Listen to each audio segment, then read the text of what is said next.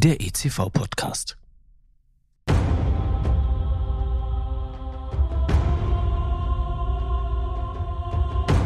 Es war einmal vor langer Zeit in einer weit, weit entfernten Galaxis, als tapfere Kämpfer aufbrachen, um mutig und entschlossen die dunkle Seite der Macht zu besiegen.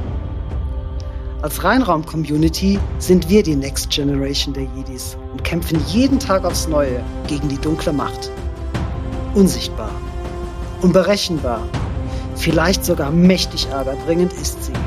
Und uns zahlenmäßig in Gestalt von Mikroorganismen und Partikeln weit überlegen. Doch mit mentaler Bereitschaft, aktuellem Wissen und der Expertise erfahrener Reinraum-Jedis können wir es schaffen. Denn dann ist die Macht mit uns. Und genau darum geht es in diesem Podcast. Um den intensiven Austausch mit erfahrenen Jedi-Meistern, die als Weggefährten ihr Wissen in den drei von mir herausgegebenen Fachbüchern des ICV-Verlages für die Nachwelt festgehalten haben. Mein Name ist Timo Krebsbach, ich bin der Gastgeber und über die zuverlässigen Kanäle LinkedIn oder Instagram auch aus dem entferntesten Winkel der Galaxis erreichbar.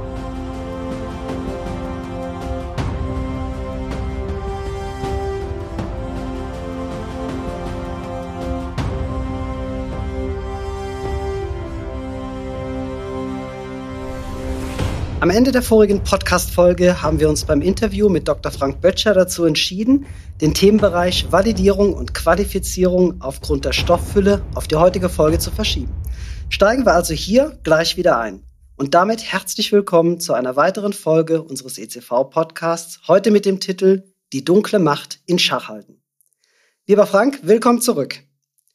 Im Praxisbuch Reinraum in der pharmazeutischen Industrie hast du dich als Autor auf mehr als 30 Seiten intensiv mit dem Themenbereich Qualifizierung und Validierung auseinandergesetzt.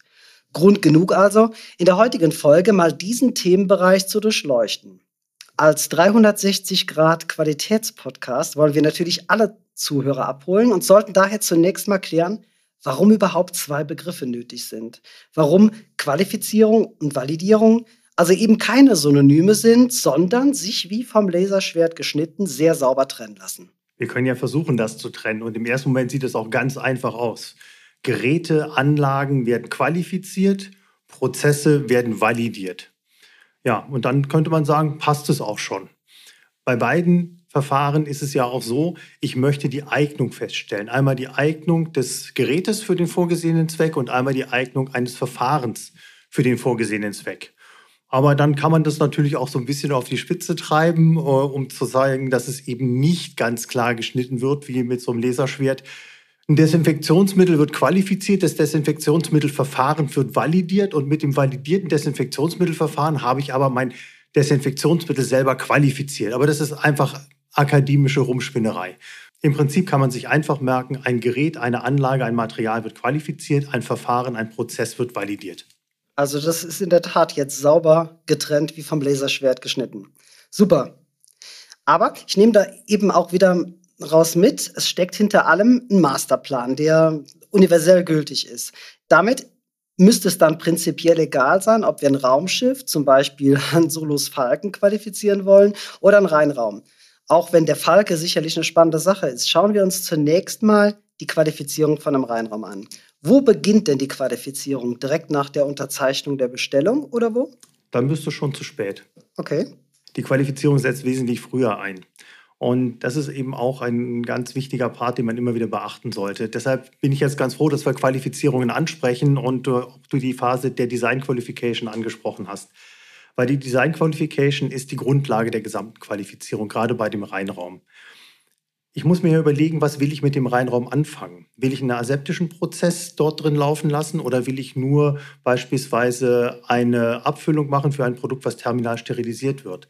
Ähm, welche Anlagen stehen halt drin? Welche Luftströmungen brauche ich dafür, um dann möglichst sicher äh, das Ganze mit steriler Luft dann auch zu durchspülen? Und wie habe ich möglichst gute Laufwege? Wie habe ich die Einrichtung so gestaltet, dass ich möglichst wenig Hemmnisse drin habe, die die Prozesse stören oder möglichst wenig Eintrittspforten für Mikroorganismen beispielsweise habe oder für andere Kontaminanten. Und insofern ist es wichtig, dass man sich im Vorfeld erstmal Gedanken macht, was will man eigentlich? Und dafür steht die Designqualifizierung. Und wir haben ja auch immer wieder das Problem, dass Qualifizierung immer so als so ein kritischer und wuchtiger Prozess angesehen wird. Und natürlich kann man die auch sehr, sehr weit treiben. Und man sollte sie aber auch wirklich intensiv angehen, weil damit steht und fällt nachher die Qualität des Produktes weil auf einer nicht geeigneten Anlage oder in einem nicht geeigneten Reinraum kann ich nicht ein steriles Produkt fertigen. Deshalb steht eben auch gerade die Qualifizierung und das Design von Räumlichkeiten äh, in der Contamination Control Strategy halt drin, dass gerade diese Dinge auch einer, einer sehr großen Wertschätzung unterworfen werden und ich mir hier wirklich viele Gedanken drum machen muss, was ist eigentlich geeignet und wie gehe ich dahin. Das heißt, hier eine Menge Zeit und ja, vor allen Dingen Zeit, aber auch Geld investieren? Also erstmal ist es so, ich muss erstmal eine Menge Zeit investieren, um selber zu gucken, was möchte ich eigentlich haben. Und äh, das mit dem Geld ist dann so eine Sache. Ich kann auch viel Geld verbrennen. Ich kann natürlich losgehen und kann sagen, ich kaufe die Qualifizierung von der Stange. Jeder Hersteller eines Reinraumes oder auch Lieferant von einer Anlage wie einem Isolator bietet eine Qualifizierung mit an. Mhm. Und wenn ich da natürlich nicht komme mit meinen eigenen Vorstellungen, dann erstellt er mir einen Qualifizierungsplan. Nur das Problem ist, der passt nicht zu meinem Produkt. Das heißt, ich kaufe was von der Stange, einen Anzug von der Stange, der zu kurz ist, der am Bauch gekneift oder wo die Jackenärmel zu lang sind. Und damit kann ich natürlich nicht optimal aussehen.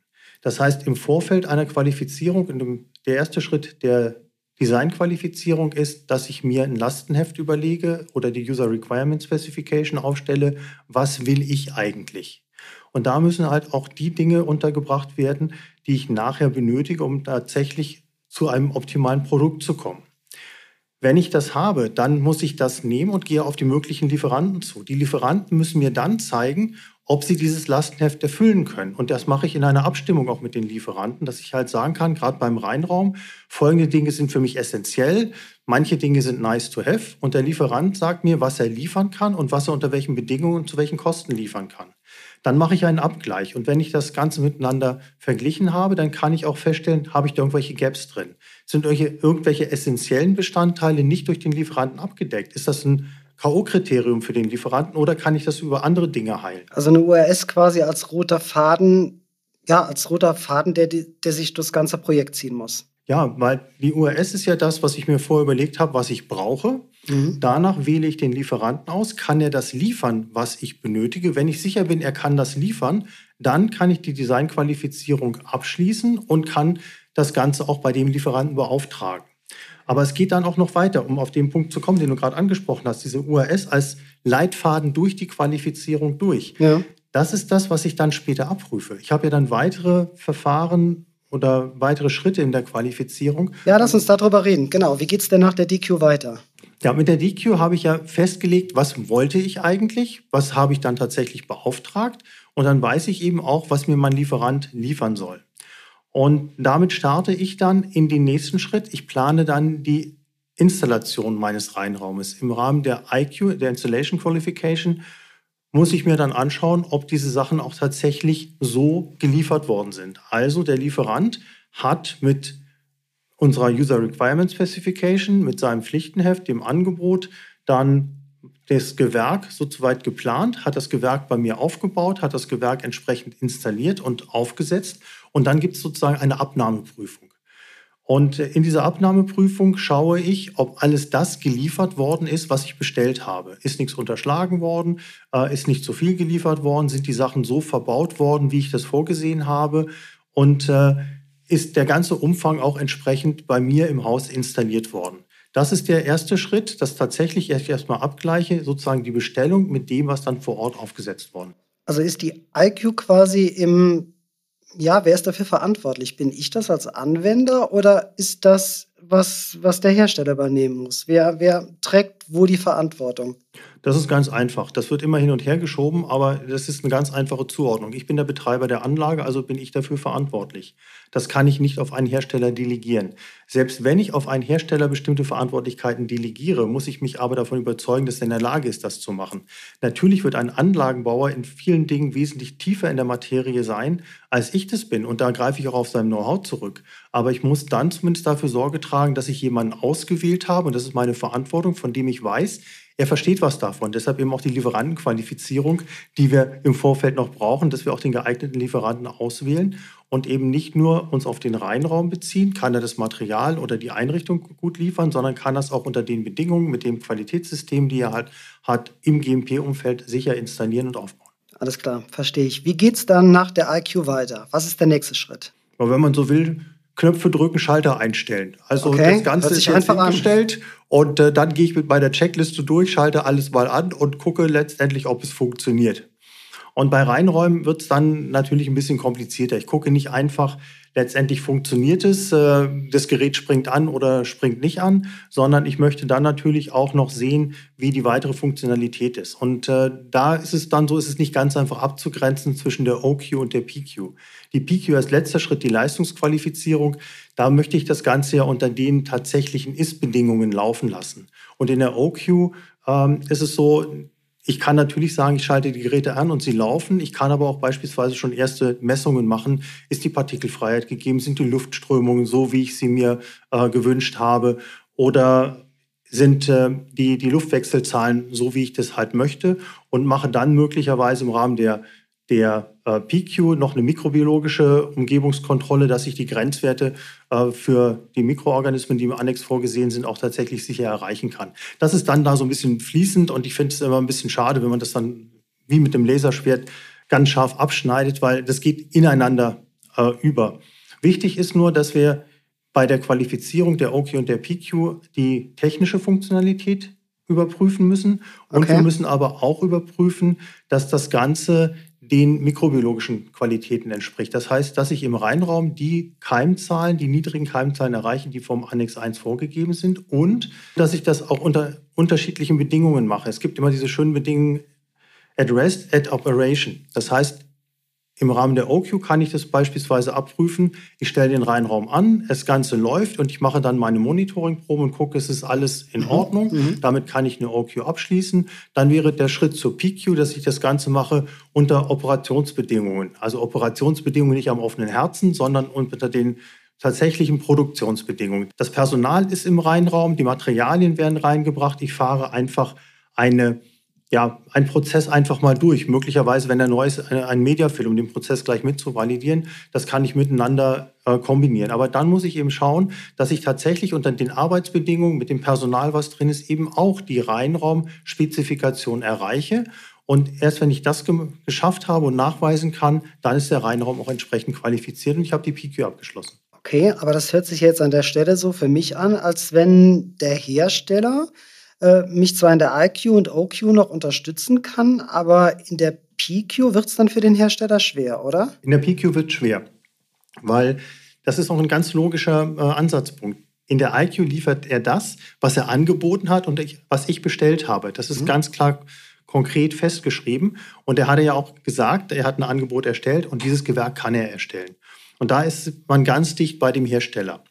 Dann ist es so, dass die Geräte funktionieren. Da ist er sicherlich auch viel stärker in der Verantwortung drin, mhm. weil er natürlich sicherstellen muss, dass seine Geräte auch tatsächlich funktionieren. Das heißt, der Fernseher, der angestellt wird, der soll eben die unterschiedlichen Programme empfangen. Ja, genau. Und das kann er natürlich machen, weil das ist auch sein Know-how. Dann wird es aber schwierig, weil bei der PQ muss ich meine Prozesse, die ich im Reinraum laufen lassen will, bewerten und muss schauen, dass, die, dass der Reinraum auch für diese Prozesse geeignet ist.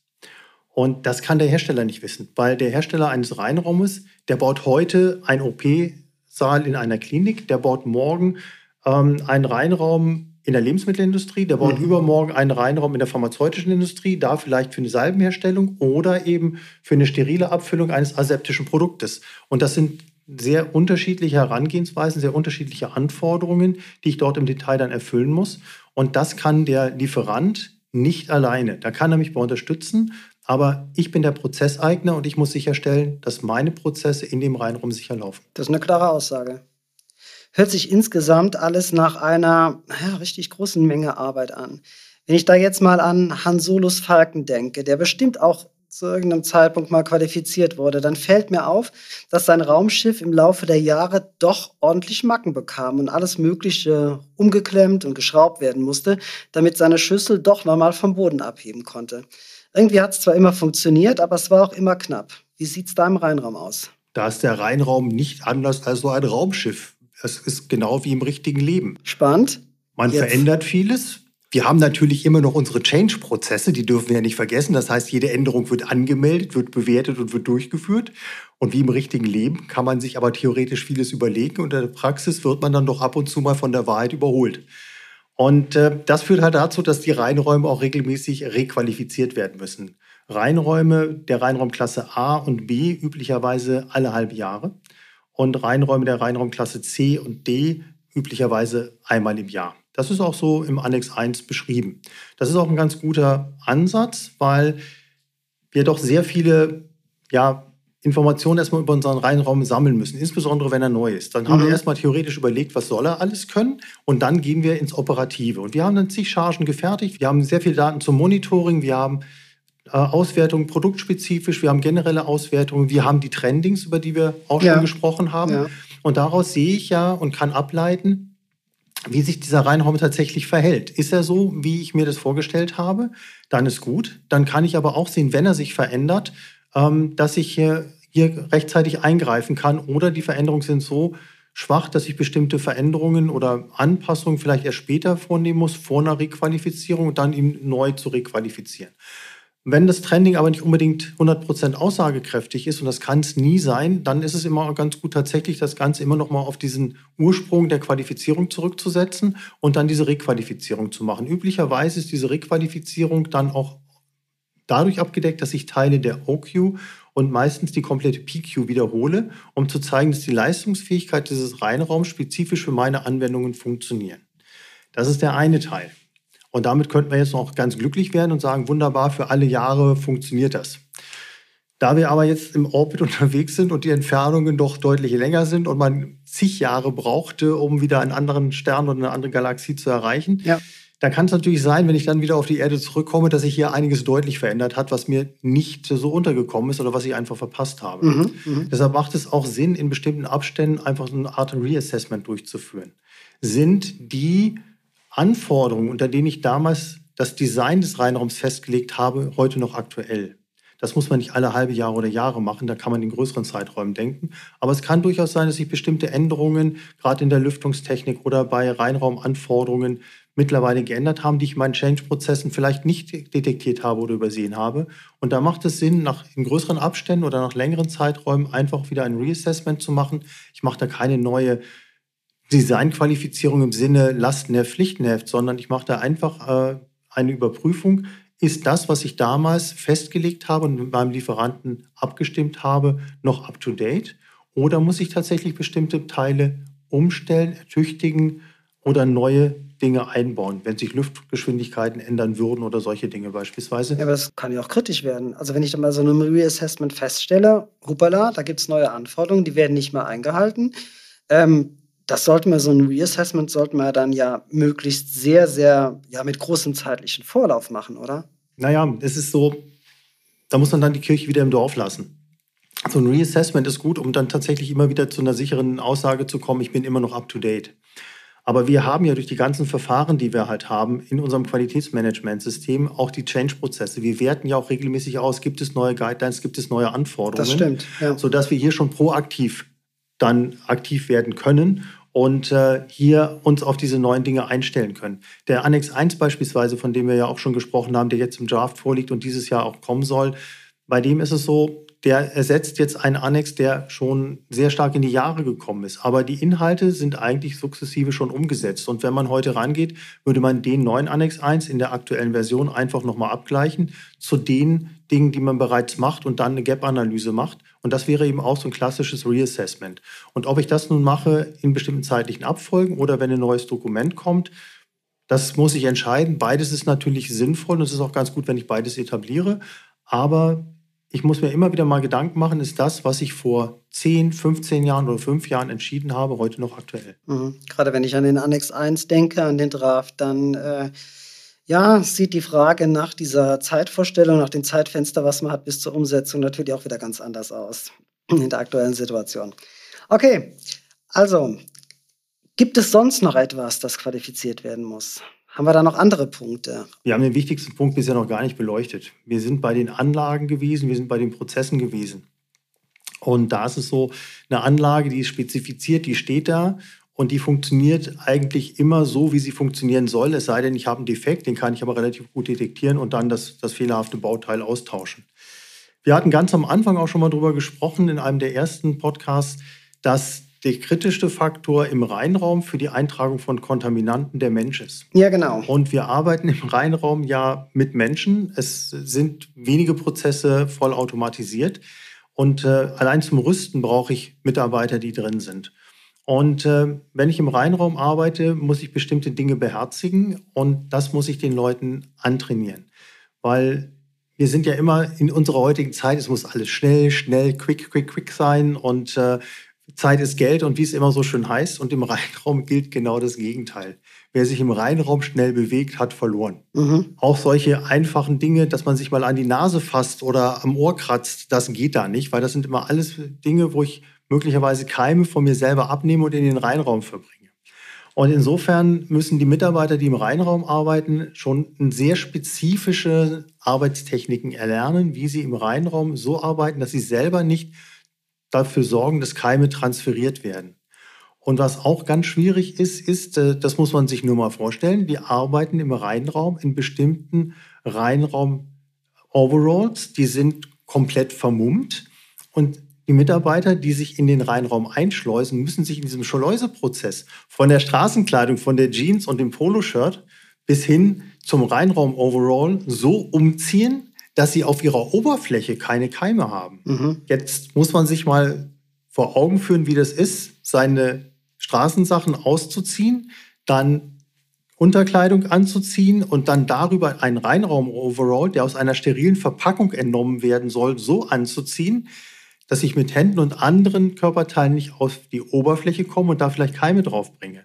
Und das Beste an der Geschichte ist ja noch, wenn ich das erlernt habe oder man es mir gezeigt hat, dann muss ich es auch praktisch beweisen. Also die Mitarbeiter, die in den Reinraum rein dürfen, müssen das belegen. Die werden vorher tatsächlich überprüft. Wie sieht, wie sieht so ein Test aus? Genau, ist eine spannende Sache. Ja, das ist, man geht in die Schleuse rein, man ähm, kleidet sich dann entsprechend um und ist dann glücklich und sagt, wunderbar, die Hände ein letztes Mal desinfiziert. Jetzt gehe ich in den Reinraum Klasse B, also als Hintergrundklasse für meine Abfüllung. Okay. Und dann steht da einer von der Qualitätssicherung mit den Abklatschplatten in der Hand und dann fängt er an, am Kopf, äh, auf, äh, auf dem Oberkörper, auf den Fingern Proben zu nehmen. Und dann schickt er mich erstmal wieder raus. Und wenn diese Proben dann nach drei oder vier Tagen in Ordnung sind und es keine, keine Keime drauf sind und wir keine Keime gefunden haben, dann kriege ich irgendwann die Erlaubnis und darf da reingehen. Und dann darf ich auch im Reinraum arbeiten. Das ist aber nicht alles. Wenn ich dann im Reinraum arbeite, werde ich weiter überwacht. Da ist die Überwachung tatsächlich sehr weit getrieben. Ich muss regelmäßig Fingerprints abgeben. Ich muss regelmäßig äh, auch von Unterarmen und so weiter Proben halt nehmen, um zu belegen, dass mein einmal qualifizierter Status auch anhält. Und das hört ein Arbeitsrechtler nicht gern. Wenn jemand es verlernt hat, im Reinraum zu arbeiten, dann muss ich ihn auch aus dem Reinraum entfernen. Weil er ist dann ein potenzielles Risiko für einen Patienten, weil das Produkt möglicherweise durch eine Fehlarbeit von ihm mikrobiologisch belastet ist und dann der Patient möglicherweise eine Sepsis bekommt. Hm. Naja, der Mitarbeiter im Reinraum steht unter einer dauernden Kontrolle, klar, aber wir wissen ja jetzt durch deine Ausführungen, warum das so wichtig ist. Also da führt, führt kein Weg dran vorbei.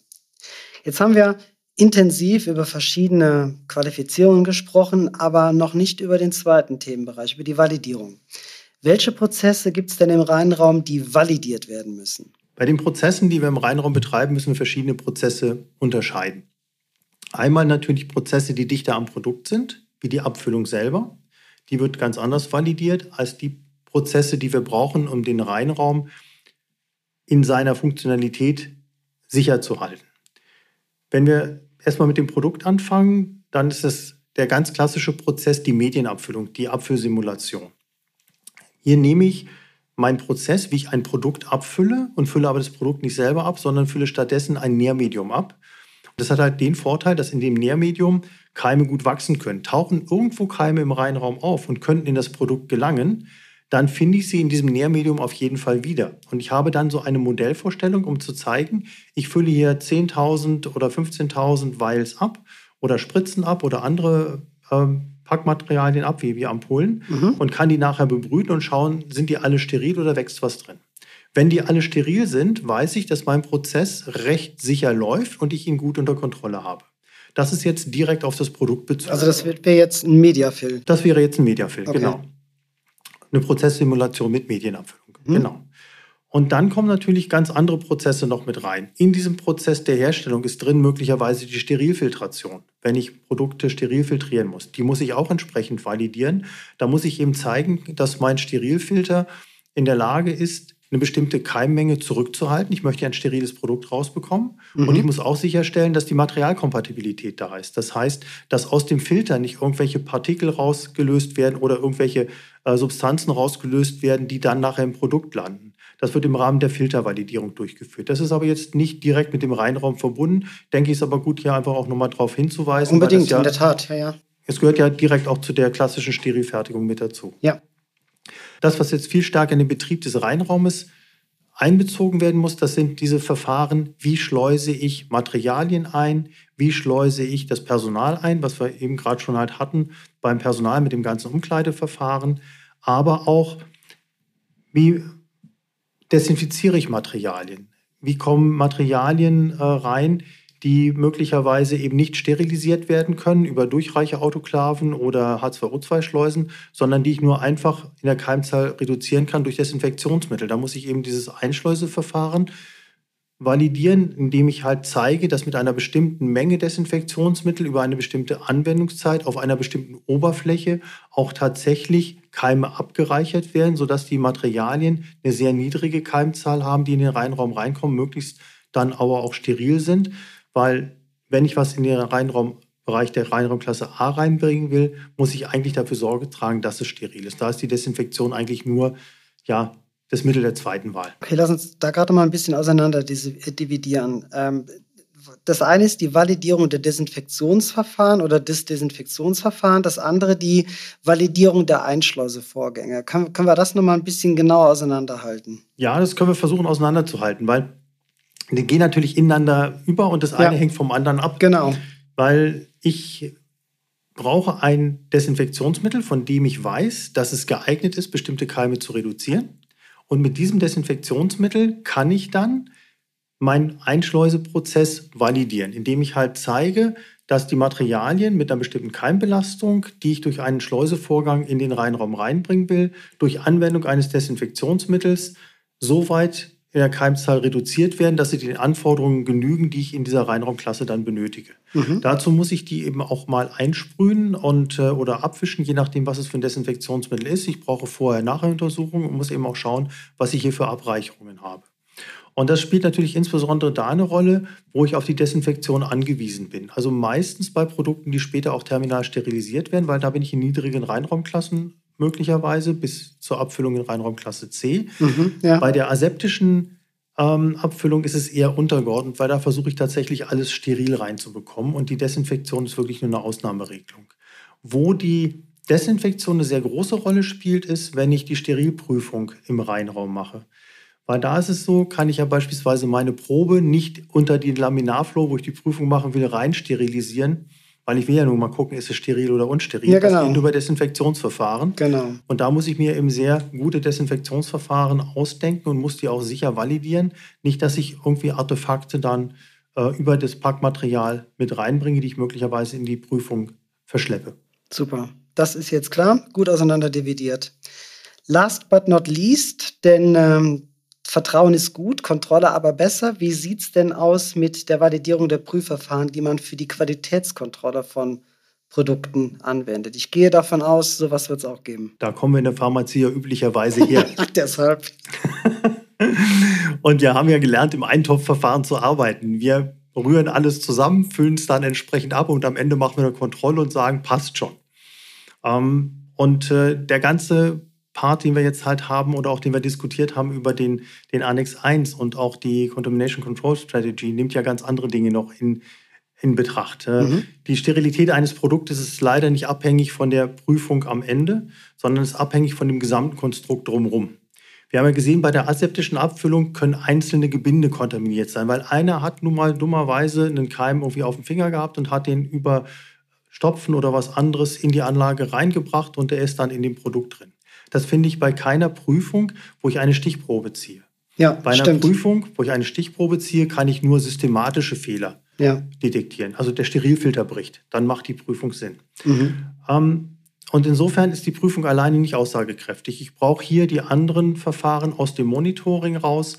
Ich brauche die Verfahren aus den technischen äh, Daten, wie jetzt ein Sterilisationsprozess möglicherweise gelaufen ist, wie die lüftungstechnischen Anlagen sind. Die werden alle bei der chirurgischen Freigabe mit berücksichtigt.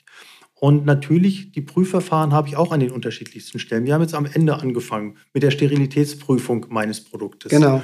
Aber ich fange schon viel vorher an. Ich muss gucken, haben die Ausgangsmaterialien eine bestimmte Keimgrenze nicht überschritten. Dazu nehme ich die üblichen Methoden aus dem Arzneibuch.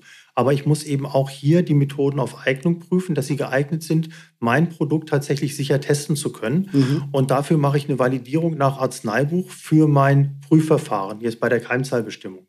Eine ganz wichtige Keimzahlbestimmung bei der Sterilherstellung ist der Bioburden.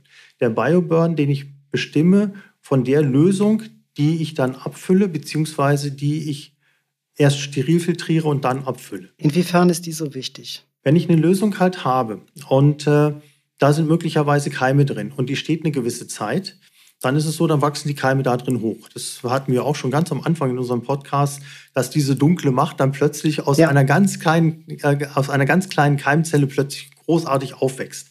Und das kann hier eben auch passieren. Und dann habe ich vielleicht so viele Keime in meiner Lösung, die ein Sterilfilter nicht mehr bewältigen kann. Der Sterilfilter ist ja validiert auf eine bestimmte Keimrückhaltung. Und wenn zu viele Keime drin sind, kann es sein, dass er das einfach nicht mehr belegt. Wir dürfen uns einen Sterilfilter ja nicht vorstellen als eine Scheibe mit Löchern drin, sondern das ist ein Gewebegeflecht mit einer mittleren Porengröße. Und da geht es über Absorption und über Porengröße. Und das kann tatsächlich auch durchbrochen werden, wenn zu viele Keime draufkommen, wenn zu hoher Druck beispielsweise drauf ist. Und deshalb muss ich eben sicher sein, dass ich mit einer Lösung, mit einer definierten Keimzahl, mit einer niedrigen Keimzahl auf meinen Sterilfilter gehe. Und diese Methode muss ich natürlich validieren, mhm. weil wenn ich fehlerhaft zu niedrige Werte hätte, mhm. bei einem Antibiotikum beispielsweise, kann es ja sein, dass bestimmte Keime nicht zurückgehalten werden und dann mit durchgehen. Und jetzt äh, kommt dann immer gleich die Frage, wieso dann jetzt gerade bei einem Antibiotikum? Antibiotika sind nicht gegen alle Keime aktiv. Und auch da gibt es entsprechend Lücken. Und dann können bestimmte Keime, die sich, die nicht empfindlich sind gegen so ein Antibiotikum, eben möglicherweise auch in so einer Lösung anreichern und dann auch bei der Sterilfiltration das Ganze unterlaufen. Und insofern sind alle diese Prüfungen auch zu validieren, damit ich eben auch zeigen kann, dass sie geeignet sind, hier ein sicheres Ergebnis zu liefern. Also zieht sich dieser Bereich, dieser, dieses Themengebiet Qualifizierung, Validierung durch unser ganzes, durch unser ganzes pharmazeutisches Leben. Es führt kein, kein Weg dran vorbei.